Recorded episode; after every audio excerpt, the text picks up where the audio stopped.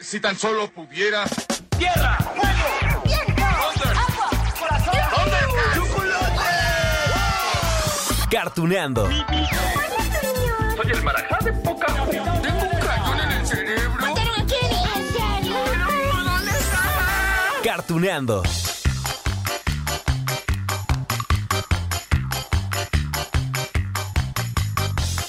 Amigos de Cartuneando. Ay, yo sé, yo sé que siempre me escuchan emocionado porque, híjole, ay, hacer este podcast me encanta, pero vaya, hoy me van a escuchar aún más emocionado, sí, porque la charla que les voy a presentar es muy especial, muy, muy, muy especial, ¿eh? Con una mujer, vaya, la conocemos desde hace, ¿qué les gusta? ¿60 años? Principalmente por un personaje, que es una niña de suéter rojo, pecas, dos colitas, disparejas, pero dos colitas, lentes, esta chimuela, sí, yo sé que ya la tienen en la mente, sí, a esta niña que llora de una forma muy particular. ¿Se acuerdan de esto? Pícate, pícate.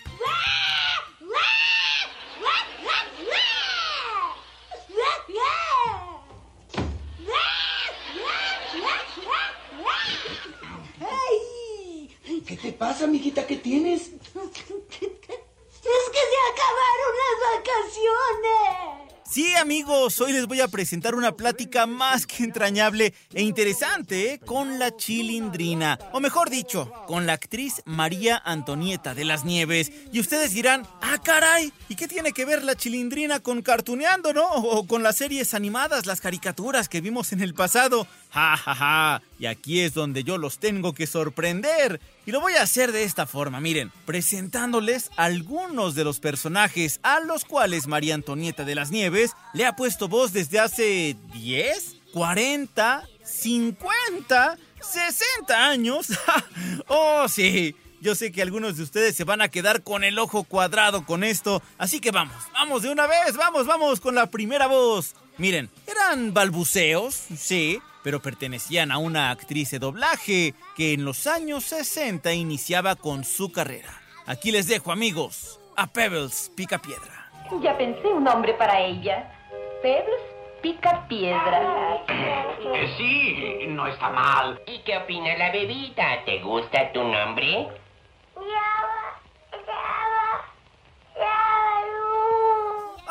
¡Ay, sorprendidos! Y eso no es todo, ¿eh?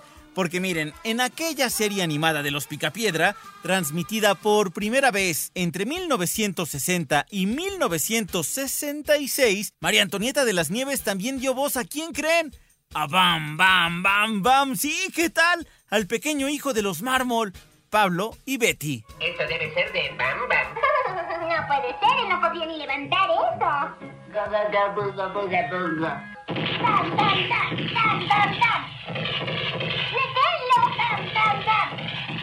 Ay, ok, ok, amigos de Cartuneando. Yo nada más les pido que aún no salgan de la sorpresa, que esto de las voces interpretadas por esta gran actriz apenas empieza, ¿eh? Verán, en los años 60, ¿sí? En los años 60, María Antonieta de las Nieves y Rocío Garcel. Gran amiga de Cartuneando, ya la conocen por supuesto porque la hemos tenido pues en este podcast hablando no sé de Shira, sí, de Katy la oruga, eh, de Dragon Ball porque ella es Bulma, de Sailor Moon porque ella es Luna, bueno, infinidad de personajes. Bueno, ellas dos eran las niñas prodigio, ¿eh? eran de las pocas niñas en los años 60 que ya contaban con una trayectoria en el doblaje, en el cine y la televisión, y por eso las escuchamos en diferentes series y películas, tanto animadas como con actores de carne y hueso. Bueno, en el caso de María Antonieta. Trabajó con papeles secundarios, voces adicionales, por ejemplo, en Don Gato y su pandilla, en Tommy Jerry, en Snoopy. ¿Y se acuerdan ustedes de la telaraña de Charlotte? Una película animada de 1973. Ahí va. ¿Quién era mi madre? ¿Una araña? Entonces mi nombre será Araña. Ah, y también le dio voz a superheroínas, ¿eh? Por ejemplo, ahí les van dos, nada más. Lady Dorma, de la serie animada Marvel Superhéroes, y a la mujer invisible Sue Storm, nada más y nada menos que de los cuatro fantásticos. Serie que yo sé, sí, muchos de ustedes recuerdan, la van a querer en podcast eh, próximamente. Pero vamos a escuchar a Sue Storm, a María Antonieta de las Nieves. Bueno, creo que la percepción tardía es mejor que el presentimiento. Creo que hay algo en la pantalla. Son ellos, ven. Rápido, abre la puerta. Gracias a Dios que ambos están a salvo. Vamos a la sala para que nos lo cuentes todo. Siguen sorprendidos, ¿verdad, amigos? Bueno, y vamos con más, porque también es la voz de Lucero Sónico, sí, de los supersónicos. Ay, aquí les tengo que confesar algo, amigos. Miren, a la señora María Antonieta de las Nieves, pues la buscamos aquí en Cartuneando para que nos platicara justamente sobre esta serie animada de Hanna-Barbera, los supersónicos. Ay, pero es que fue tan reveladora esta plática que no, no podía reservarla para mí solito o dejarla únicamente con ese trabajo de Lucero Sónico, ¿no? Así que bueno, ¿qué hice? Pues decidí compartirles todo y en un ratito van a escuchar eso. ¿Y si voy a nadar a Acapulco? ¿Está bien si tu padre dice que sí? Sí, ya verás. Papá dice que sí. Bien, entonces ve, hija. Ni hablar, mi gordis. Eres genial. ¿Gordis? ¿Pero esa es la forma de llamar a tu propia madre? Claro, lo aprendí en mi clase de historia. Así es como la juventud antigua solía llamar a las personas queridas. Y ya más recientemente en la animación, la Chilindrina trabajó en el doblaje de la película Ralph, el demoledor de Disney. En serio, es que ella fue Vanélope en la primera cinta y ya escucharemos más adelante lo que nos tiene que contar al respecto. Pero, mientras, les dejo esa voz de este pequeño personaje que era una corredora de autos en un mundo lleno de dulce y de sabores. ¿Cómo te llamas? Ah, Ralph, el demoledor. No eres de por aquí, ¿cierto? No, bueno, sí, bueno, o sea, no. Así que ya, ya vete a casa. ¿Qué dices? No te oigo. Te apesta tanto la boca que me dejas sorda. Traté de ser bueno. Traté de ser bueno. Estás imitándome. Estás imitándome. Ya, ya, ya, ya casi vamos a la entrevista completa. Solo que antes debo decirles un par de cosas más. Y es que miren, el talento de nuestra invitada especial de hoy no se limitó para nada en los personajes animados porque también trabajó en muchísimas, ¿eh? Muchísimas, en serio, series y películas de antaño.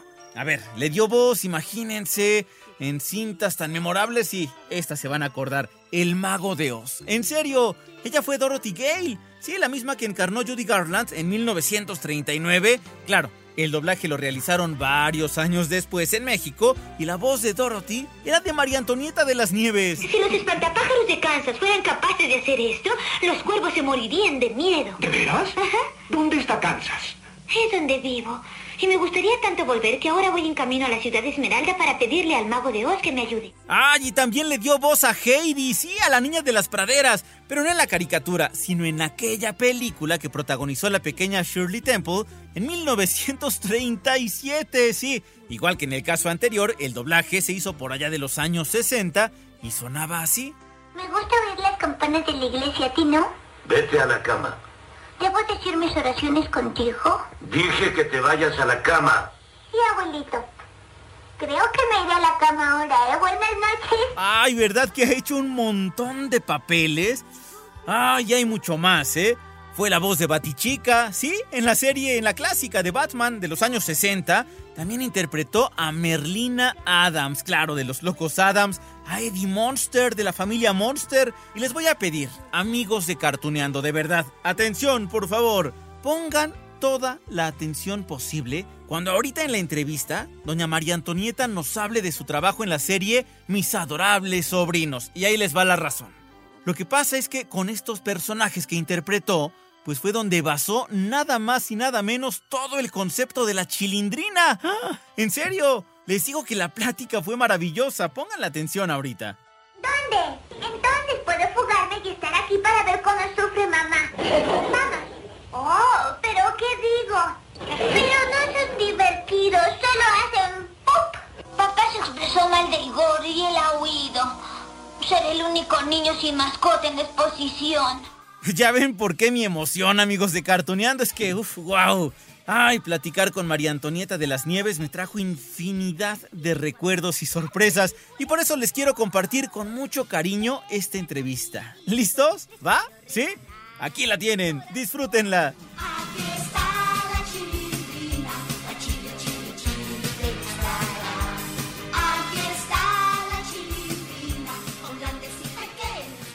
Amigos de Cartuneando, yo les dije que tenemos una gran, gran entrevista, que estamos, bueno, más allá de los manteles largos, tenemos con, una persona que yo sé que ustedes conocen a la perfección porque nos ha acompañado pues en muchas décadas prácticamente, eh, que se ha quedado en nuestro corazón. Sí, quizá muchos dirán ustedes por este personaje de la chilindrina, pero su trabajo va mucho más allá. Hablo, por supuesto, de la señora María Antonieta de las Nieves, que ella, nada más déjenme decirles, participó en la primera telenovela mexicana y además de los doblajes que se hacían en los años 60, en los años 70, allí ha estado ella. Así que nos ha acompañado también con su voz. Yo de verdad, con muchísimo, muchísimo gusto y emoción. La saludo, señora, ¿cómo está?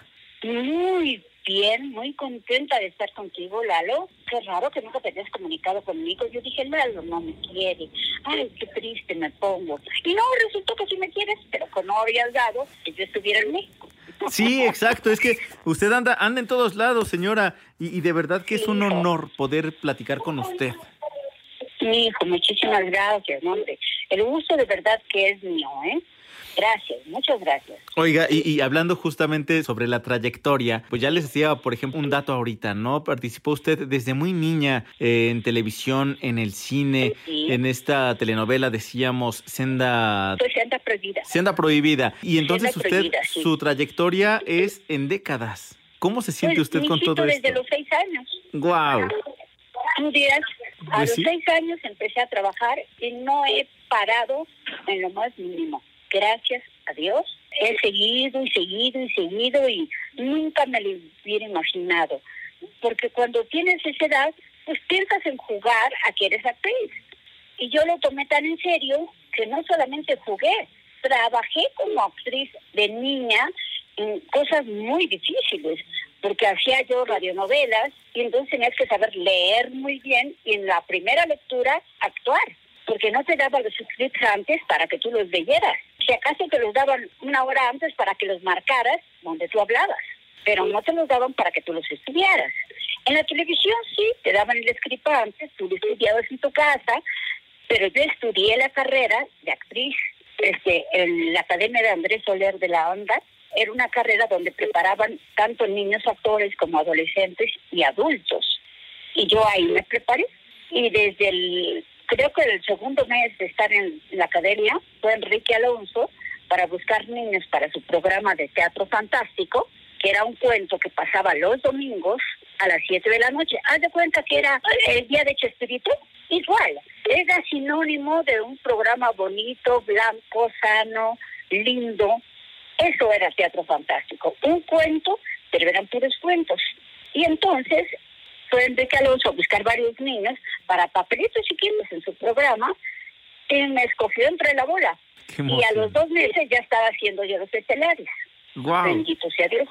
Sí. Y desde allí la han conocido generaciones enteras y la llevamos en el corazón, por supuesto. Eh, ya platicábamos con, bueno, no- nos da usted este detalle de sus primeros trabajos, platicábamos de la primera telenovela, por supuesto que hubo una primera película y entre esos primeros trabajos en los años 60, Pulgarcito, y entre esos primeros trabajos también estuvo el doblaje, que Ay, sí. que usted ha estado en muchos personajes, señora, eh, en personajes, digamos, que nos han acompañado a lo largo de, de nuestra vida, caray. Pues fíjate que sí, afortunadamente, me tocó la época en que salían muchos niños en los programas norteamericanos, que eran a los que le hacíamos doblaje, porque todavía no le hacíamos nada al italiano ni nada. Y ahora ya hacen al italiano, al portugués, a todo, hacen el doblaje. Pero en aquella época no, nada más era de Estados Unidos. Y fue la época bonita también de los programas familiares, como la familia Adams, los locos Adams, Eddie Monster. lo- exacto, en los Monster. Yo en los Monster doblé a Eddie, al niño. Sí. En los Docus Adams doblé a Merlina. En la tribu Brady doblé dos gemelos. En mis adorables sobrinos, que fue la serie que más me gustó y que más disfruté, hice a los dos niños al mismo tiempo. Al niño y a la niña, al mismo tiempo. Y pues eso para mí fue muy afortunado porque todas las voces hacen casting para que en Estados Unidos escojan la voz que le van a poner al personaje. O sea, ahí no puede haber trampas de ninguna naturaleza porque la voz la escogen en Estados Unidos. Nos mandan las películas y luego en México se hace el casting de voces sin decir nombre ni nada. Casting número uno, casting dos, casting tres, casting cuatro, así. Y por número ellos escogen, pues me gustó para este, para este espectáculo el número cuatro, o para esta niña el número cinco. Y cuando escogieron los niños para mis adorables sobrinos, una fue el número ocho, por eso el ocho es mi número favorito, y el otro fue el número dos, que fue la niña. ¡Qué encanto de relato! Wow. No, no, no, no, no. Fue para mí un orgullo esa serie. Mucho. No, no, no, me encantó. Oiga, señora, Este, sáqueme de una duda porque es lo que he estado leyendo también en algunas biografías de usted, que dicen que justo de mis, de mis adorables sobrinos fue donde se basó usted para realizar a la chilindrina o para tener algunas características este personaje. La verdad, sí. Mira, la niña, como yo adoraba esos personajes, cuando hice la primera vez la chilindrina, que no era la chilindrina, y fue en otro programa que no era de Chespirito, que fue el tremendo juez de la tremenda corte. No fue con Chespirito. Donde hice la primera vez ese personaje tal cual, con las pecas, los lentes, que le falta el diente, el niño era pecoso. A la niña le faltaba el diente. Tenían siete años los niños y a esa edad están mudando, siete, ocho años. Luego, los lentes eran los de la muñeca de la niña, que se llamaba la señora Beasley. Las dos colitas eran de la niña, eran de Buffy, las colitas. Pero claro, ellos eran niños ricos. Yo la hice de una niña pobre, que no tenía mamá. Entonces, por eso me hice las colitas chuecas, como si yo me las hubiera hecho, no mi mamá. Me puse un, un uniforme escolar. Este, te voy a decir un secreto, además que pues es, es difícil de decir. Me tuve que bajar el busto, porque yo tenía muy buen busto. Y yo tenía 18 años cuando empecé a hacer la chilindrina. Entonces me tuve que bajar el busto también en los otros programas. En una la hice de niño con Chespirito, que se llamaba Toño, pues también, es que soy demasiado profesional. Eso, De eso cua- ni duda Sí. queda. No, no, no, porque además, déjame decirte, yo tuve problemas muy serios por haberme fajado durante tanto tiempo. Ah, ¿en serio? Sí, tuve tumores Uf.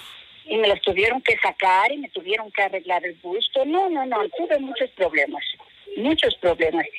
Si yo lo hubiera sabido, a lo mejor no lo hago, o a lo mejor sí, me arriesgo de todas maneras. No sé, este, pero, pero fue tan lindo, digo, lo disfruté tanto, tanto, y por supuesto la chilindrina ha sido mi mayor logro, aparte de todos los doblajes que hice, porque hice también a la Batichica en Batman, Exacto. hice a la Mujer Invisible en Los Cuatro Fantásticos, no, pues cantidad, a Shirley Temple, yo la doblaba en las películas de largometraje, Alice Taylor también, sí, El Mago de Oz, Exacto. también a Judy Garland, la doblé. Oiga, usted, usted ha sido entonces superheroína de muchos. Ya decía Sue Storm en Los Cuatro Fantásticos y, y Batichica. En este momento en el que estamos hablando tanto de, de los superhéroes y de estas grandes Sí. películas y tal, usted ha sido una superheroína. ¿Qué se siente? Uy, ojalá que hubiera sido yo, nada más era la voz. Pero me encantaba, ¿eh? Pero además no solo me encantaba, aprendí muchísimo. Porque no es lo mismo hacer el papel de un niño o de una niña a hacerla de una vampiresa. Que a mí me tocó a los 18 años hacerla de todo. Que sea el niño, que sea la niña, que sea la malvada, que sea la bruja, que sea todo. Y con grandes directores que eran súper maestros. Entonces, cuando yo entré a hacerlo de este espíritu, pues ya era pan comido para mí. ¿Por qué? Porque pues podía ser la voz del niño que quería Chespirito, podía ser a la chilindrina, que pues, creo que no se parece tanto a mi voz. Claro, tiene dejos, porque pues, es lógico, somos la misma, la misma persona.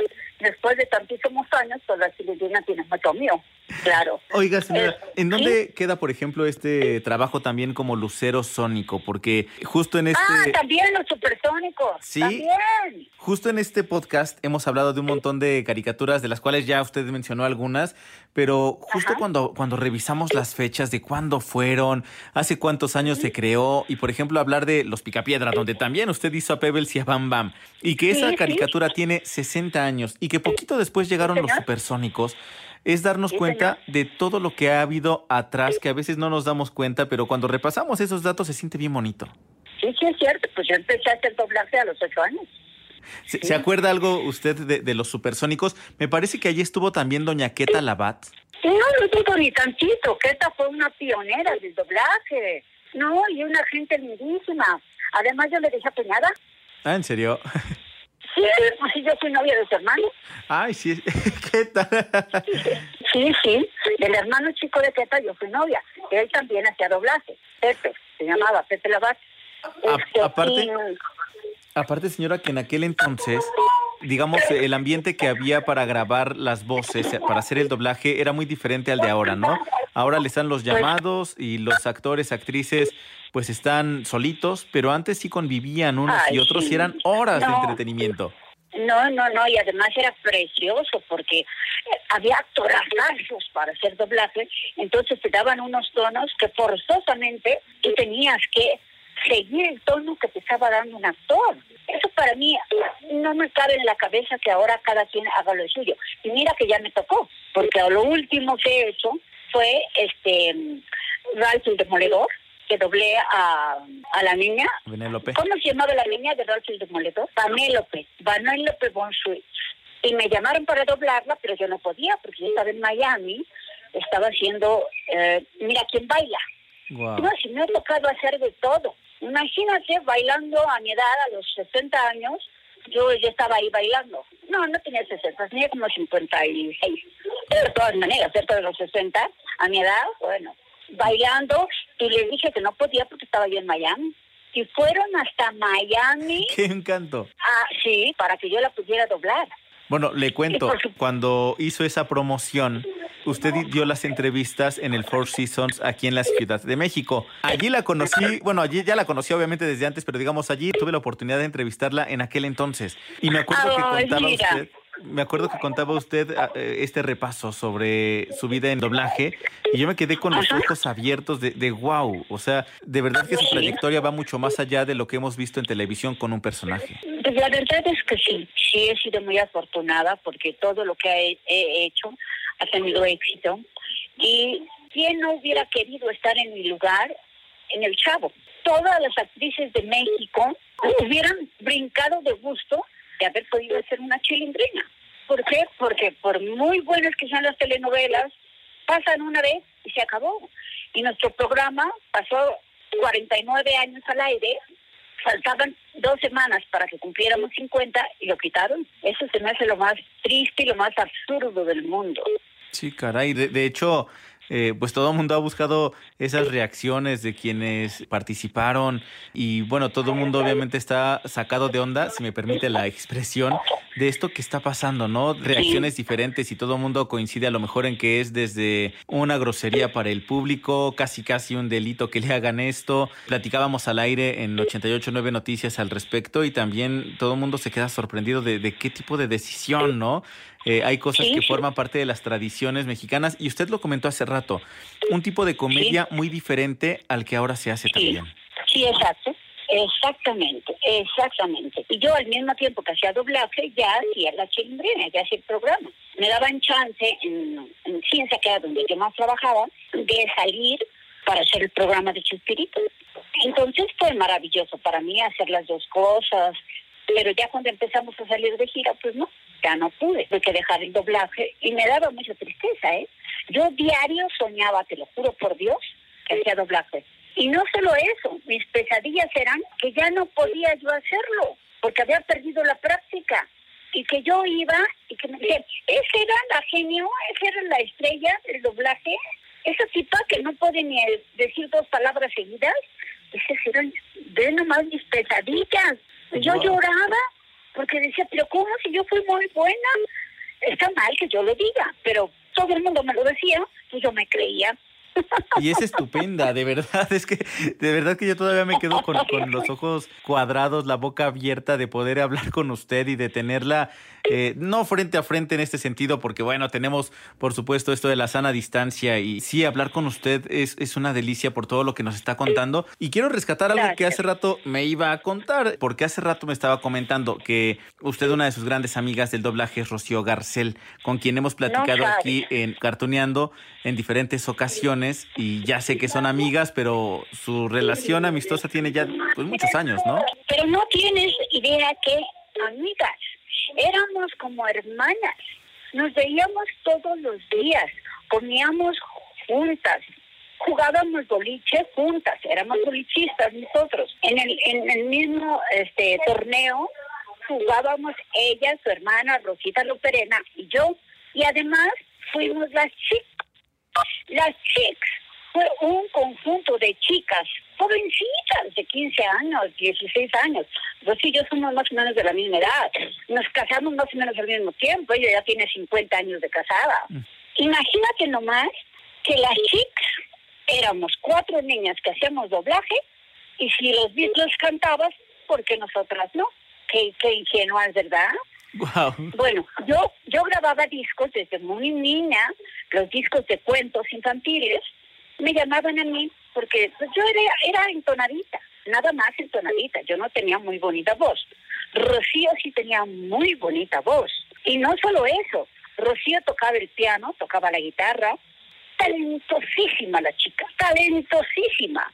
Hacía voces de niños, igual que yo, era mi competencia. Hubo una película que se llamó El niño y el muro. Fue una película española que se trataba de el niño que estaba en Berlín y era el muro de Berlín. Bueno, ahí salían dos niños, un niño y una niña. Rocío y yo probamos tanto para el niño como para la niña. Como te decía, todo era por números. Bueno, a mí me tocó hacer el niño y a ella le tocó hacer la niña. Pues la niña era un dulce y ya teníamos 15 años, las dos. O sea, no estábamos tan chiquitas como para poder hacer ese tipo de trabajo. No, hombre, nos felicitaron. ¿Cómo nos felicitaron por el trabajo? Y después yo volví a hacer a Nino del Arco, se llamaba el Nino, lo volví a hacer en una película donde se trataba que el niño era español. ¿Cómo? Y, sí, y, y Juliancito Bravo era el niño mexicano. Era un niño mexicano y un niño español. Pues resulta que se les echa a perder el sonido. Uf. Y lo tiene, fíjate nomás, y lo terror. tienen que doblar. Y los papás del niño prohibieron que al niño se le doblara. Que de ninguna manera se le podía doblar, que el niño tenía una voz muy especial y que no sé qué, que no sé cuánto. Que me llama el director, creo que era el señor Rodríguez, de los Rodríguez de las películas, y me dice, María Antonieta, tenemos nada más un pedacito de audio como habla el niño. Y el niño tenía que ser español con acento. Vamos, hombre, que el niño todo lo lo va así. Pues tengo que copiarlo. Pues no tienes una idea que nadie se enteró que yo había sido. Wow. Y me pagaron, sí, y me pagaron muy bien. Me pagaron bien por el silencio, ¿eh? Claro. no creas ¿Cu- tú que fue porque lo hice muy bien. ¿Cuánto tiempo se tardó para, para decir este secreto? Toda la vida.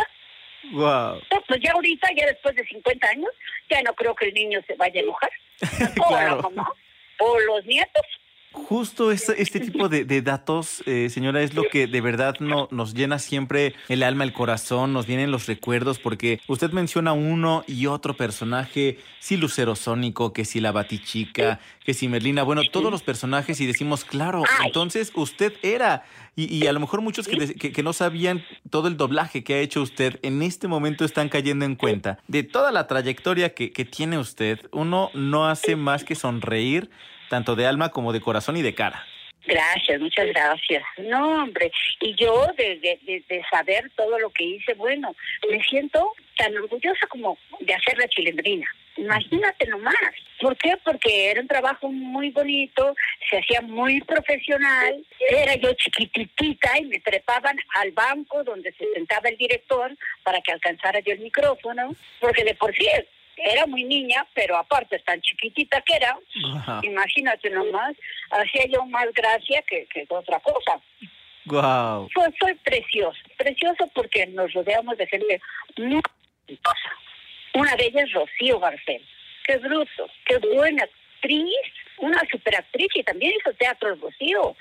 Y también la hizo de niña Sí, en el teatro. sí, sí. No, y, y- y era excelente actriz, pero pues, a mí fue la que me tocó este chilindrinear, que bueno, bendito sea Dios. Oiga, señora, eh, ya casi por terminar eh, este tiempo de esta charla, que yo me voy a quedar encantado, se lo juro, con, con la sonrisa todo el tiempo, pero ya no está haciendo doblaje usted. ¿Qué pasa con esta parte de su carrera? Económicamente no me conviene. qué pena decirlo, pero es la verdad. Cuando yo hice doblaje se pagaba muy bien el doblaje. Era lo mejor pagado. Era mejor pagado que el cine, vamos. Entonces, pues sí me convenía. Yo hacía teatro, también de teatro, hice teatro en Bellas Artes cuando era niña. Temporadas infantiles de teatro en Bellas Artes. Y fueron sensacionales, porque ahí tenía yo que bailar, cantar, y en Bellas Artes, o sea, no era Y yo era la niña que llevaba la batuta, porque todos los demás, pues no bailaban tanto. Yo estudié baile desde los tres años.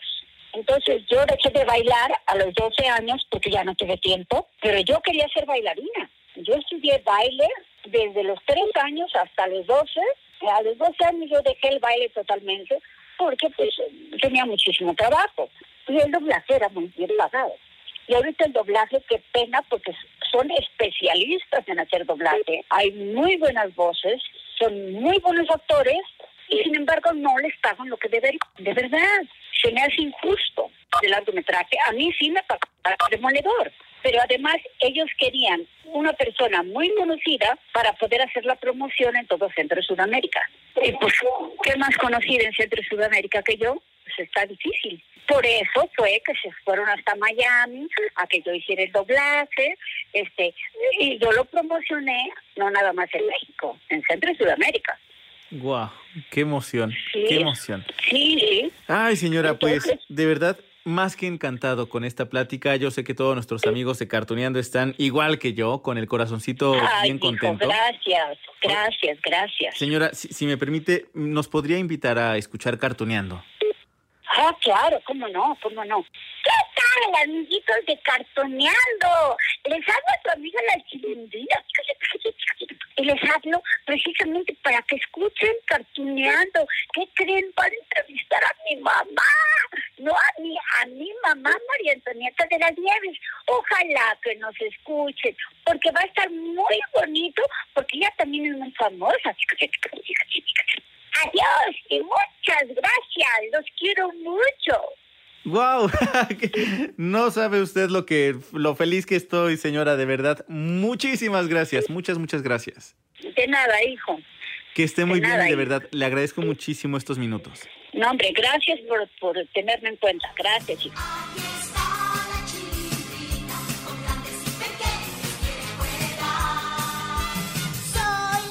¡Ay, qué tal, amigos de Cartuneando! Díganme, díganme, por favor, que disfrutaron tanto como yo esta charla. Ay, yo sigo con el ojo cuadrado, de verdad, de, de, tantas experiencias que nos contó la chilindrina doña María Antonieta de las Nieves. Y miren, próximamente vamos a retomar esta plática en el capítulo de los supersónicos. Ya, ya será muy pronto, par de semanas quizá, y por lo pronto, mientras tanto, aún con emoción y la sorpresa de esta plática, amigos, ay, yo les deseo que tengan mucha salud. Sigamos cuidándonos, ¿no? Y ya saben, nos escuchamos en la próxima aquí en Cartuneando. A la